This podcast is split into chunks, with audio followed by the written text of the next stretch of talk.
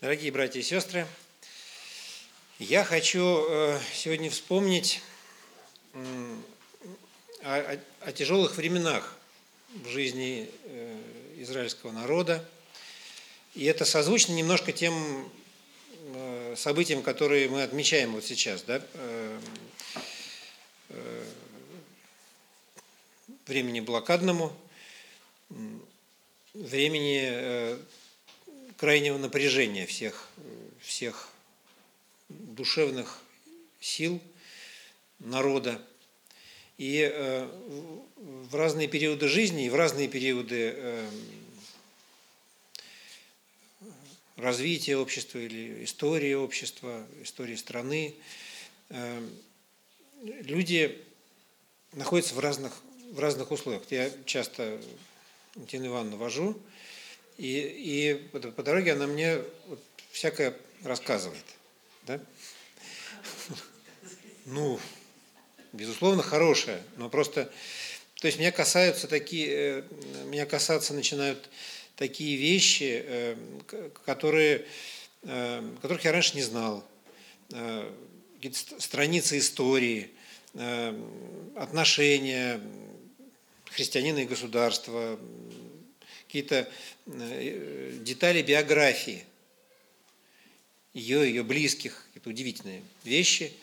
И я понимаю, что то время, когда э, вот, э, она была совсем еще юной, девочкой, вот она рассказала мне сегодня, были совсем другие реалии, совсем другие реалии. И, и, в, и в той ситуации часто приходилось людям христианам, э, истинным последователям Господа приходилось выживать. Да? Приходилось выживать. Э, это, это, это немножко другая реальность, другая э, шкала приоритетов в этот момент работает.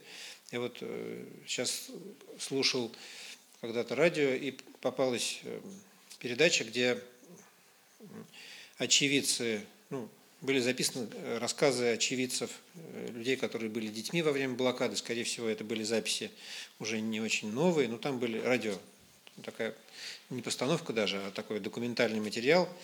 И вот э, рассказывал э, человек о том, как так вот начинались бомбардировки, он был еще ребенком, уже такой взрослым пожилым голосом э, мужчина рассказывал о том, как там сбрасывали эти бочки еще с дырками, чтобы свист этот, да, угрожающий свист этот еще, усилить это э, состояние этого ужаса. И, э, и что сначала спускались в бомбоубежище, ну, были же, было, так установлена, так, так, такая была модель, чтобы спускаться при первых признаках бомбежки, спускались, вот он рассказывал. Потом наступил такой момент, он, он рассказывает, что, ну а потом наступил, потом наступил, и просто так говорит об этом, наступил там такое время, наступил голод. И уже э, ну, чувство опасности притупляется. И мы уже даже, слыша эти, э, никуда не спускались, чтобы экономить силы, лежали под одеялами, чтобы немножко это, сохранить тепло, поменьше двигаться и сохранить вот эти остатки, остатки тепла. И хорошо, что мы об этом вспоминаем, потому что э, очень легко э, из благополучного какого-то вот своего состояния, э, ну, это об этом не думать, перестать об этом думать, и даже не думать, не знать, что так оно может быть. А вот так оно может быть. И э, сегодня мы будем вспоминать э, историю э, из жизни Илии, как он там был послан Богом и спрятан Богом.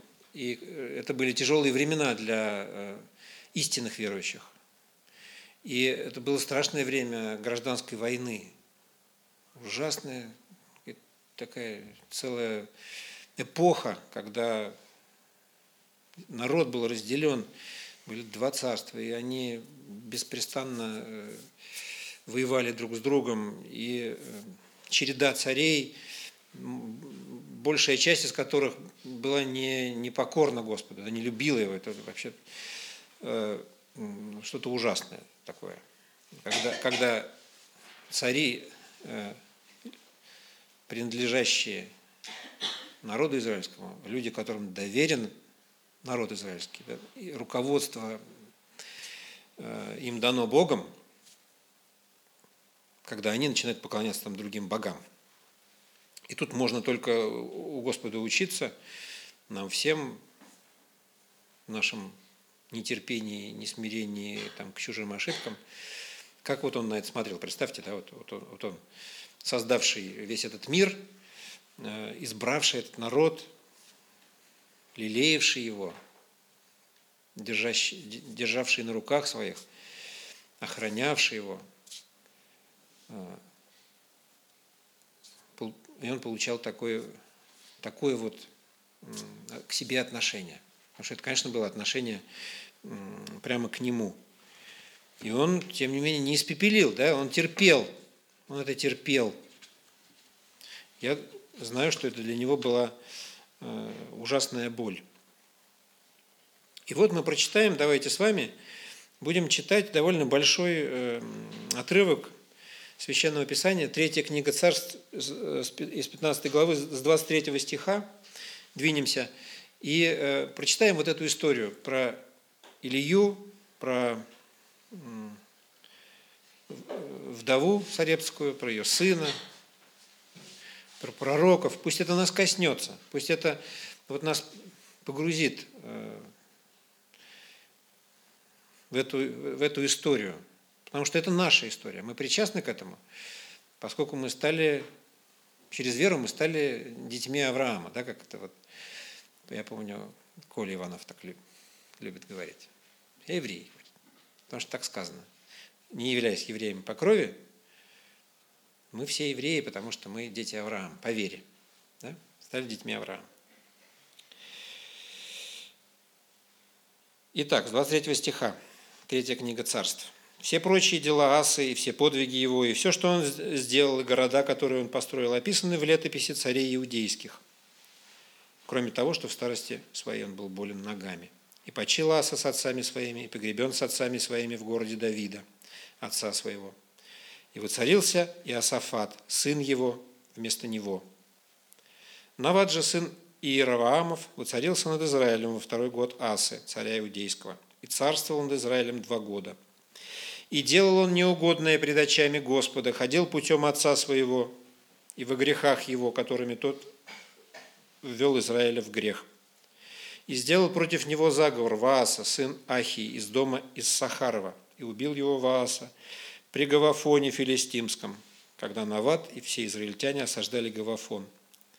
И умертвил его Вааса в третий год Асы, царя Иудейского, и воцарился вместо него – когда он воцарился, то избил весь дом Иераваамов, не оставив ни души у Иераваама, доколе не истребил его по слову Господа, который изрек он через раба своего Ахию, селамлянина, за грехи Иераваама, которые он сам делал которыми ввел в грех Израиля, за оскорбление, которым он прогневал Господа Бога Израилева. Прочие дела Навата, все, что он сделал, описано в летописи царей израильских – и война была между Асою и Ваасою, царем израильским, во все дни их. В третий год Асы, царя Иудейского, воцарился Вааса, сын Ахии, над всеми израильтянами в Фирце, и царствовал 24 года, и делал неугодное пред очами Господними, и ходил путем Иераваама, и во грехах его, которыми тот ввел в грех Израиля. Сейчас прочитаем конец следующей главы 16.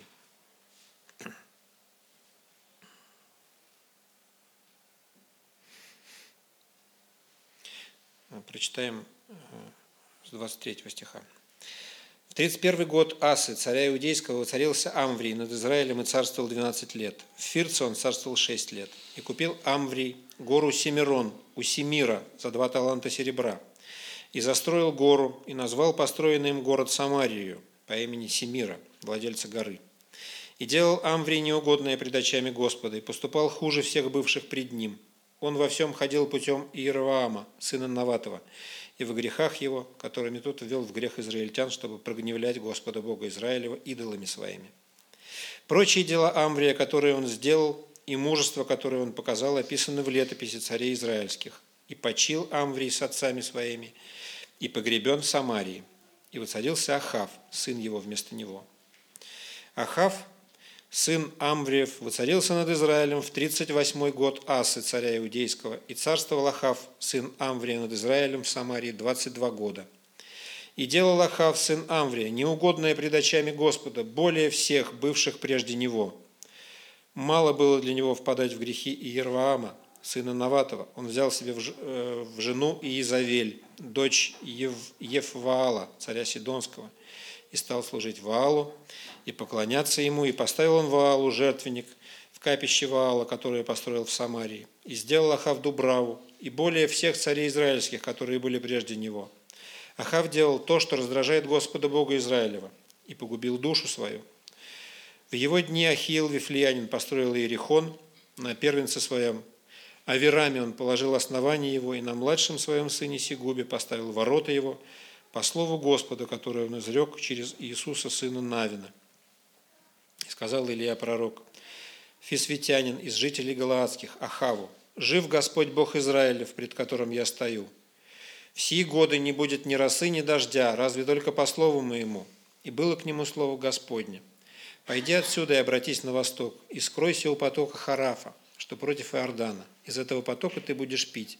И вороном я повелел кормить тебя там». И пошел он, и сделал по слову Господню. Пошел и остался у потока Харафа, что против Иордана. И вороны приносили ему хлеб и мясо по утру, и хлеб и мясо по вечеру. Из потока он пил. Здесь становим сейчас. И я сейчас хочу, чтобы мы, смотря на, на, на все эти события, понимали, что и в то время в израильском народе были верные люди и были неверные люди. И э, были верные цари и неверные цари. И, например, это, это засуха, которая наступила, и этот голод, который наступил, потому что засуха означает голод, э, поскольку нет урожая. Она касалась всех, и верных, и неверных. Э, и наступают времена, э, которые касаются людей независимо от их личной праведности. Вот это нам надо понимать, что есть личная история или личная биография, личная судьба человека, его личные отношения с Богом. А есть отношения народа с Богом, есть отношения с Богом большой группы людей. И вот видите, определенные сложные периоды проклятия, да, да, какие-то наказания касаются многих людей, и, эм, и часто это выглядит как трагедия, потому что это может наказывать э, человека, который и, и не виновен, да, как бы и не виновен в том, что, в том, что происходило. И здесь вот э, надо всегда нам это понимать. Э, у Господа есть логика, которая нам, э, которая нам не всегда понятна с точки зрения вот наших привычных гуманистических представлений.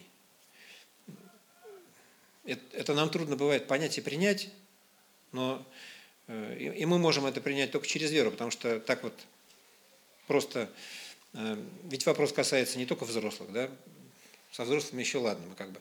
А вот когда еще дело идет о детях, о невинных детях и об их трагической там ранней смерти в разных обстоятельствах, нам это вообще бывает значит, э, как нож по сердцу. Но вот э, Господь нас учит тому, чтобы наш внутренний взор, он расширялся, становился шире, больше э, ну, наших привычных представлений и больше нашей э, физической жизни. Потому что когда Господь смотрит на, на человеческую историю, конечно, она для Него совсем другая. Конечно, для Него живы и те, и эти, и которые еще не родились э, да, в, одну, в одну минуту. И у Него эм, есть своя правда, своя логика, и для него не кончается. Да, э, все не кончается даже с человеческой смертью. По прошествии некоторого времени этот поток высох, ибо не было дождя на землю. И было к нему слово Господне, «Встань и пойди в Сарепту Сидонскую, оставайся там. Я повелел там женщине-вдове кормить тебя». И он встал и пошел в Сарепту. И когда пришел к воротам города, вот там женщина-вдова собирает дрова. И подозвал он ее и сказал, «Дай мне немного воды в сосуде напиться». И пошла она, чтобы взять. А он закричал вслед ей и сказал, «Возьми для меня и кусок хлеба в руки свои». Она сказала, «Жив Господь Бог твой, у меня ничего нет печеного, а только есть горсть муки в катке и немного масла в кувшине. И вот я наберу полено два дров, и пойду и приготовлю это для тебя и для сына моего. Съедим это и умрем. И сказал Илья, не бойтесь, не бойся, пойди, сделай, что ты сказал, но прежде из этого сделай небольшой опреснок для меня и принеси мне. А для себя и своего сына сделаешь после, ибо так говорит Господь Бог Израилев – Мука в катке не истощится, и масло в кувшине не убудет до того дня, когда Господь даст, дождь на землю. И пошла она и сделала так, как сказал Илья, и кормилась она, и, он, и она, и он, и дом ее несколько времени. Мука в катке не истощалась, масло в кувшине не убывало, по слову Господа, которое он изрек через Илью. После этого заболел сын этой женщины, хозяйки дома, и болезнь его была так сильна, что не осталось в нем дыхания – и сказала она Илии, что мне и тебе, человек Божий, ты пришел ко мне напомнить грехи мои и умертвить сына моего. И сказал он ей, дай мне сына твоего. И взял его с рук ее. И сын был маленький, раз она держала на руках, да, э, э, с рук ее. И понес его в горницу, где он жил, и положил его на свою постель, и возвал Господу, и сказал, Господи Боже мой, неужели ты и вдове, у которой я, у которой я пребываю, сделаешь зло, умертвив сына ее? И, простершись над отроком трижды, он возвал Господу и сказал, «Господи Боже мой, да возвратится душа отрока сего в него». И услышал Господь голос Илии, и возвратилась душа отрока сего в него. И он ожил. И взял Илья отрока, и свел его из горницы в дом, и отдал его матери его. И сказал Илья, смотри, сын твой жив. И сказала та женщина Илии, теперь-то я узнала, что ты человек Божий, и что слово Господне – в устах твоих истинно. Аминь. Почему это, почему это э, происходило? Почему это, зачем это нужно было? Э, мы, нам, нам не все понятно. Открыл Америку, да? Нам не все понятно. Э, и мы не можем проникнуть во все замыслы Господа. Я думаю, что в его планах было и, и нас сегодня вдохновить, и нас сегодня еще раз поразить, еще раз обновить наше э, переживание потери сына и его обретения. Эм, и это тоже, да, он, он знал, Господь знал, что мы, знал тогда еще, что мы э, сегодня здесь соберемся и в каком составе. Но вот э, был такой результат. Вдова поняла, эта женщина поняла, что действительно он человек Божий. Ей, кстати, было недостаточно этого чуда, э, видите, с маслом-то, хотя вроде бы, да? Это удивительное событие. Но вот э, на меня сильное впечатление, мы там с Лукой читали это место, и э, на меня сильное впечатление, не знаю, как на него, на меня сильное впечатление произвел, произвели вот эти слова. Вот мы сейчас там, я спеку лепешку, мы там поедим и умрем, да? То есть э, это, это видимо, уже была какая-то крайняя степень истощения, да, вот такая уже.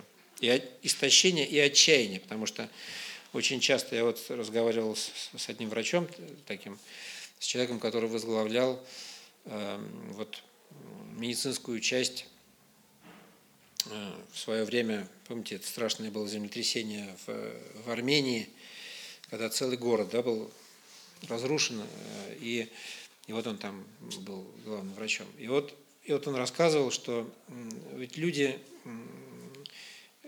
то есть резервы физические у людей очень, очень большие. Чудеса просто иногда случаются, да, как люди выживают. А вот э, он говорит, иногда такое было, вот доставали человека, там, раскапывали, там эти плиты там какие-нибудь лежали, он не поврежден даже был, ничего, не поврежден. Пролежал там несколько суток там, под завалами.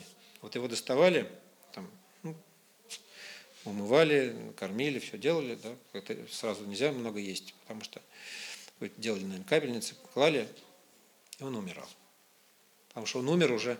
Э, у нас э, многие вещи связаны с, э, с тем, что мы, во что мы окончательно поверили, да, во что мы убедились. И можно уже умереть, еще, еще, еще не умерев физически, уже можно вот, потерять, потерять источник этой жизни. Поэтому так много значит, поэтому так много значит наша уверенность Э, в том, что не все, никогда не все потеряно. Да? Это Господь нам дает как дар. Что бы ни происходило, как бы тяжело не было, всегда мы знаем, что все равно надежда есть. Да? Надежда есть, мы, она не потеряна. Как, как неверующие люди живут? Не знаете, как они живут? Я, я не знаю, как они живут. По милости Божией просто. Угу. Прочитаем дальше. «По прошествии многих дней было слово Господне к Илии в третий год, «Пойди и покажись Ахаву, я дам дождь на землю». И пошел Илия, чтобы показаться Ахаву. Голод же сильный был в Самарии. Призвал Ахав Авдия, начальствовавшим дворцом. Авдий же был человек весьма богобоязненный. И когда Изавель истребляла пророков Господних, Авдий взял сто пророков и скрывал их по пятидесяти человек в пещерах, и питал их хлебом и водою – и сказал Ахав Авдию, пойди по земле ко всем источникам водным и ко всем потокам на земле. Не найдем ли где травы, чтобы нам прокормить коней и лошаков и не лишиться скота? И разделили они между собой землю, чтобы обойти ее. Ахав особо пошел одной дорогой, а Авдий пошел особо другую дорогу. Здесь вот остановимся. Это вы, мы тоже живем в плену своих стереотипов. Э, нам кажется, что когда говорится царство, э, это значит царство – значит, царство. Там. А, а, а представь себе, царь и его главный советник э, закатали портки, да, и пошли, э, значит, один в одну сторону, не, не послали там гонцов или министров, или, я не знаю, каких-нибудь чиновников. Э, вот такой был размер этого царства, что все было, все было в других масштабах. Да? Армия, это значит, была тысяча человек. Там, это, это большая армия. Не очень большая, там 150 человек. Вот. Э, и, и надо было, чтобы разведать, где есть трава для лошаков, царю пойти в одну сторону, значит, а его там советнику пойти в другую сторону. Вот они там пошли, договорились встретиться. Такой вот размер был э, царства, да. И царство было не очень большое, да. Э, ну, про царство мы знаем. Когда Авдий, да, еще я хотел сказать, и, и при всем при этом, вы представляете себе, что такое вот Изавель устроила гонение на пророков. Искали пророков, убивали пророков. И при этом,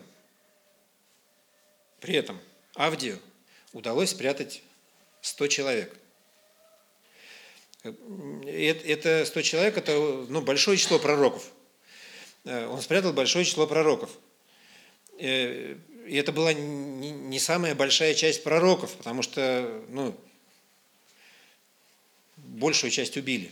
вы представляете, значит, нам-то представляется, вот сколько там пророков в Библии, вот это вот, вот в Израиле столько пророков и ходило, ну, может, чуть побольше. А там их было, каждый восьмой человек пророк, да, в той или иной степени, в той, может быть.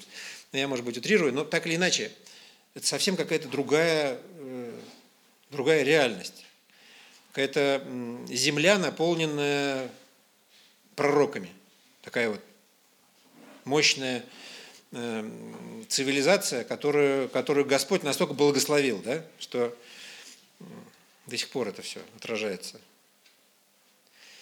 на, на этих талантливых и часто безответственных в отношении Господа евреях. Это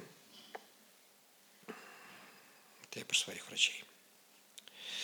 Э, когда Авдий шел дорогу, вот навстречу ему идет Илья. Он узнал его и пал на лицо свое и сказал, «Ты ли это, господин мой Илья?» Тот сказал ему, «Я». «Пойди, скажи господину твоему, Илья здесь». Он сказал, «Чем я провинился, что ты предаешь раба твоего в руки Ахаву, чтобы умертвить меня? Жив Господь Бог твой, Нет ни одного народа и царства, куда бы ни посылал государь мой искать тебя. И когда ему говорили, что тебя нет, он брал клятву с того царства и народа, что не могли отыскать тебя. А ты теперь говоришь, пойди, скажи господину твоему, или я здесь. Когда я пойду от тебя, тогда Дух Господень унесет тебя, не знаю куда. Если я пойду уведомить Ахава, и он не найдет тебя, то он убьет меня. А раб твой богобоязнен от юности своей. Разве не сказано господину моему, что я сделал, когда Иезавель убивала пророков Господних? Как я скрывал сто человек пророков Господних по 50 человек в пещерах и питал их хлебом и водою. А ты теперь говоришь, пойди скажи господину твоему, или я здесь. Он убьет меня. И сказал Илья, жив Господь Саваоф, перед которым я стою. Сегодня я покажусь ему. И пошел Авдий навстречу Ахаву и донес ему. И пошел Ахав навстречу Илии. Когда Ахав увидел Илью, то сказал Ахав ему, «Ты ли это смущающий Израиля?» И сказал Илья, «Не я смущаю Израиля, а ты и дом отца твоего, тем, что вы презрели повеление Господне идете вслед Ваалам». Вот здесь остановимся. Смотрите, этот царь в своем праведном гневе видит э, в Илье бунтовщика, который, который смущает народ благословенный, который дан ему. Э, Ты ли, который смущает Израиля, говорит э, Ахав. И в этом есть признак ослепления, да, такого абсолютного, абсолютной неадекватности восприятия. Ему говорит Илья, не я смущаю, ты делаешь э, злое, а тот настолько слеп, что он даже, ну, ну кажется, это что тут сложного? Взял Библию, современный русский перевод, прочитал, как все должно быть, да? Ну вот, э, вот это то, что происходит с людьми, а может быть, это то, что происходит с нами время от времени. Да, вот я, меня все время преследует мысль, что вот история израильского народа, вот этих отступлений и возвращений, отступлений и возвращений мучительных, это похоже на человеческую жизнь, потому что так или иначе мы попадаем в какие-то вот эм, состояния, когда мы то ближе к Господу, э, то, то дальше. Э, это мучительно, да, но, но, но это вот так. Это вот хотелось бы всегда быть э, во свете, постоянно ходить во свете. Да? А, а мы ошибаемся, слабеем, э, э, устаем, ворчим, злимся. А если мы злимся на кого-то из людей, это значит, мы точно э, злимся на Господа, который создал этих людей. Ну, превышаем свои те полномочия, которые Господь нам дал. Превышаем свои права. И сказал Илья, не я смущаю Израиля. Теперь пошли и собери ко мне всего Израиля на гору Кормил.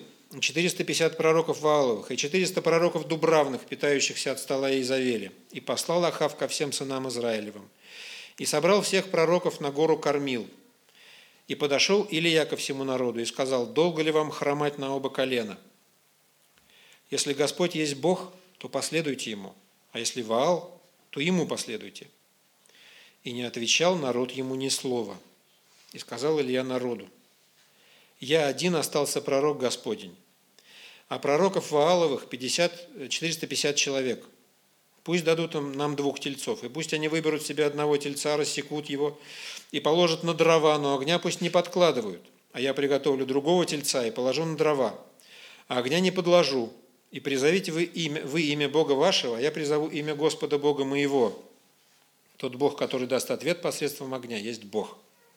И отвечал весь народ и сказал, хорошо, пусть будет так. И сказал Илья пророком Вааловым, выберите себе одного тельца и приготовьте вы прежде, ибо вас много, и призовите имя Бога вашего, но огня не подкладывайте. И взяли они тельца, который дан был им, и приготовили, и призывали имя Ваала от утра до полудня, говоря, Ваале, услышь нас. Но не было ни голоса, ни ответа. И скакали они у жертвенника, который сделали. В полдень Илья стал смеяться над ними и говорил, кричите громким голосом, ибо он Бог. Может быть, он задумался, или занят чем-то, или в дороге, а может быть и спит, так он проснется. Вот здесь э, интересное такое, такое, такое интересное и живое, и живое э, наблюдение, да, и такое история такая, которая если бы она была, я, я уверен, что если бы она была придумана, то и такого и не могло быть даже эпизода. Да? Конечно, бы стоял Илья в таком монументальной позе, сложив руки на груди, да, и взирал, да. Он здесь ведет себя совершенно как ребенок, да, который, э, ну, никак, да, как, не как э, такой монумент, не как фигура монументальная, которая вот, которую создает, э, бы, которую люди создают себе как, как какую-то как кумира. Нет, он, он ведет себя совершенно просто непосредственно, и э, это его реакция, ну, она человеческая совершенно, вот как, наверное, потом, как и будет потом, потому что потом он будет бежать перед Ахавом. Ахав поедет Э, от дождя прятаться в колеснице, а Илья э, побежит э, значит, впереди, перед колесницей. И стали они кричать громким голосом, кололи себя по, по своему обыкновению, так что кровь лилась по ним. Прошел полдень, они все еще бесновались до самого времени вечернего жертвоприношения, но не было ни голоса, ни ответа, ни слуха. И сказал Илья фисфитянин пророком Вааловым, «Теперь отойдите, чтобы я совершил мое жертвоприношение». Они отошли и умолкли. Тогда Илья сказал всему народу, «Подойдите ко мне». И подошел весь народ к нему. Он восстановил разрушенный жертвенник Господень. И взял Илья двенадцать камней по числу колен сынов Иакова, которому Господь сказал так, «Израиль будет имя твое». И построил из всех камней жертвенник во имя Господа, и сделал вокруг жертвенника ров вместимостью в две саты зерен, положил дрова на жертвенника, рассек тельца и возложил его на дрова и сказал, наполните четыре ведра воды и выливайте на все, на все сжигаемую жертву и на дрова. И сделали так, потом сказал, повторите, и они повторили. Он сказал, еще раз сделайте в третий раз. И сделали в третий раз, и вода полилась вокруг жертвенника, и ров наполнился водою. Во время жертвоприношения вечерней жертвы подошел Илья пророк и возвал на небо и сказал, Господи Боже Авраамов, Исааков и Израилев, Услышь меня, Господи, услышь меня ныне в огне. Да познают в сей день люди, что Ты один Бог в Израиле, что я раб Твой и сделал все по слову Твоему. Услышь меня, Господи, услышь меня. Да познает народ сей, что Ты, Господи, Бог, и Ты обратишь сердце их к Тебе. И не спал огонь Господень, и пожал все сожжения, и дрова, и камни, и прах, и поглотил воду, которая во рве. Увидев это, весь народ пал на лицо свое и сказал, Господь есть Бог, Господь есть Бог, и сказал им Илья, схватите пророков Вааловых, чтобы ни один из них не укрылся.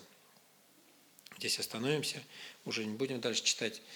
И как вы думаете, вот я все время тоже размышлял, для чего все это происходило? Ведь народ, смотрите, помните, он спрашивает его в самом начале, а народ стоит и молчит. Он стоит, молчит и не отвечает. И все, что здесь происходило – это была борьба за сердца людей. Это, это, это была такая вот э, духовная борьба за сердца людей. Не пророком Валовым что-то там доказывал Илья, правда? Понимаете это, да? Не, не для себя он это делал, не для Бога он это делал.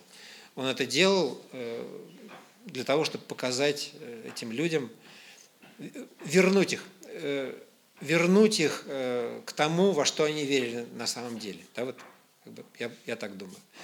И, и вот это случилось. Они упали на лицо свое. И, и, и все, что он говорил, и все, что он делал. Помните, он, когда эти э, отошли в сторону, он говорит, подойдите. Он людям сказал, подойдите-ка сюда, чтобы они получше это видели. Сколько камней он взял по числу колен Израилевых. И, и э, как они там все передавали ведра эти. Один раз потом он говорит, видит, что не все еще обратили внимание, давайте еще раз польем и еще раз польем. Сошел огонь и пожег эту жертву. И вот этот, э, этот огонь – это триумф. Да? Мы, мы же это расцениваем как, как, как триумф, как победу э, ну, добра над злом. Добра над злом. Как э, победу Бога над вот, лживыми богами, чужими богами. Как, как победу веры над неверием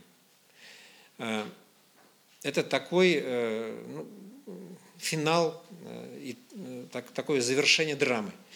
И это нас вдохновляет, потому что мы к этому причастны, потому что мы из, на стороне Илии находимся, да, на стороне Бога, на стороне Илии. У нас очень плохо все это получается, мы слабеем, не можем ничего терпеть. Вот, я тут призадумался над тем, что прежде чем великие посты совершать, не начать ли на ночь поменьше просто кушать. И это будет, правда же, во славу Господа. Наверное, я, ну, должно у меня хватить на это сил душевных да, и духовных. Вот какой небольшой пост, может быть, такой взять, прежде чем великие подвиги веры там э, пойти совершать. Вот. И э, хочется начинать с чего-то маленького, с какой-то верности Господу. Учиться у героев веры, которых много здесь, которые, которым и я, и вы, все мы имеем непосредственное отношение. Это наши герои, это наши... Э, мы плоть от плоти и кровь от крови их, хотя мы не все евреи. Да? Ну вот я говорю, мы все в глазах Божии, Божьих дети Авраама по вере. И в нашей жизни абсолютно точно будут такие засушливые годы. И будут непонятные нам отсутствие дождя, потому что с Ильей, с Ильей, с Ильей там что-то происходило, с Ахавом происходило, э, был какой-то населенный пункт, э, где, где дохли животные, и нечего было есть, и людям было непонятно, что же такое происходит. А у Бога были какие-то свои планы, и Он решал свои какие-то задачи, которые до нас донеслись сюда до нас донеслись. И вот в нашей жизни, в жизни нашей страны, может быть, и в жизни человечества такие периоды наступают. И я хочу, чтобы мы э, вдохновились сегодня. И трудности, которые бывают у нас, может быть, у кого-то сейчас трудное время, у кого-то легкое.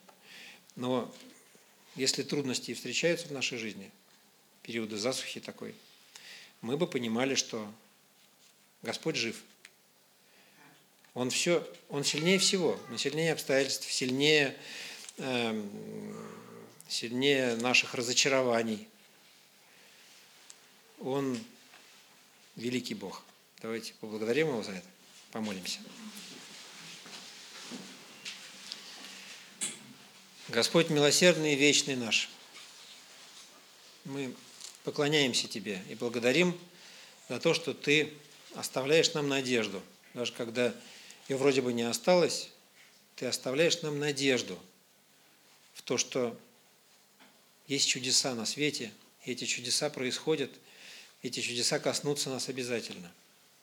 Благодарим Тебя за то, что Ты наполняешь нас силой, посылаешь воронов своих и ручьи направляешь в нашу сторону. Благодарим Тебя, Господь, что Ты участвуешь и не оставляешь. Просим Тебя за нашу жизнь, за жизнь наших близких. Просим Тебя за то, чтобы у наших детей было достаточно хлеба, чтобы войны не было. Как это будет в действительности, мы не знаем и готовы ко всему.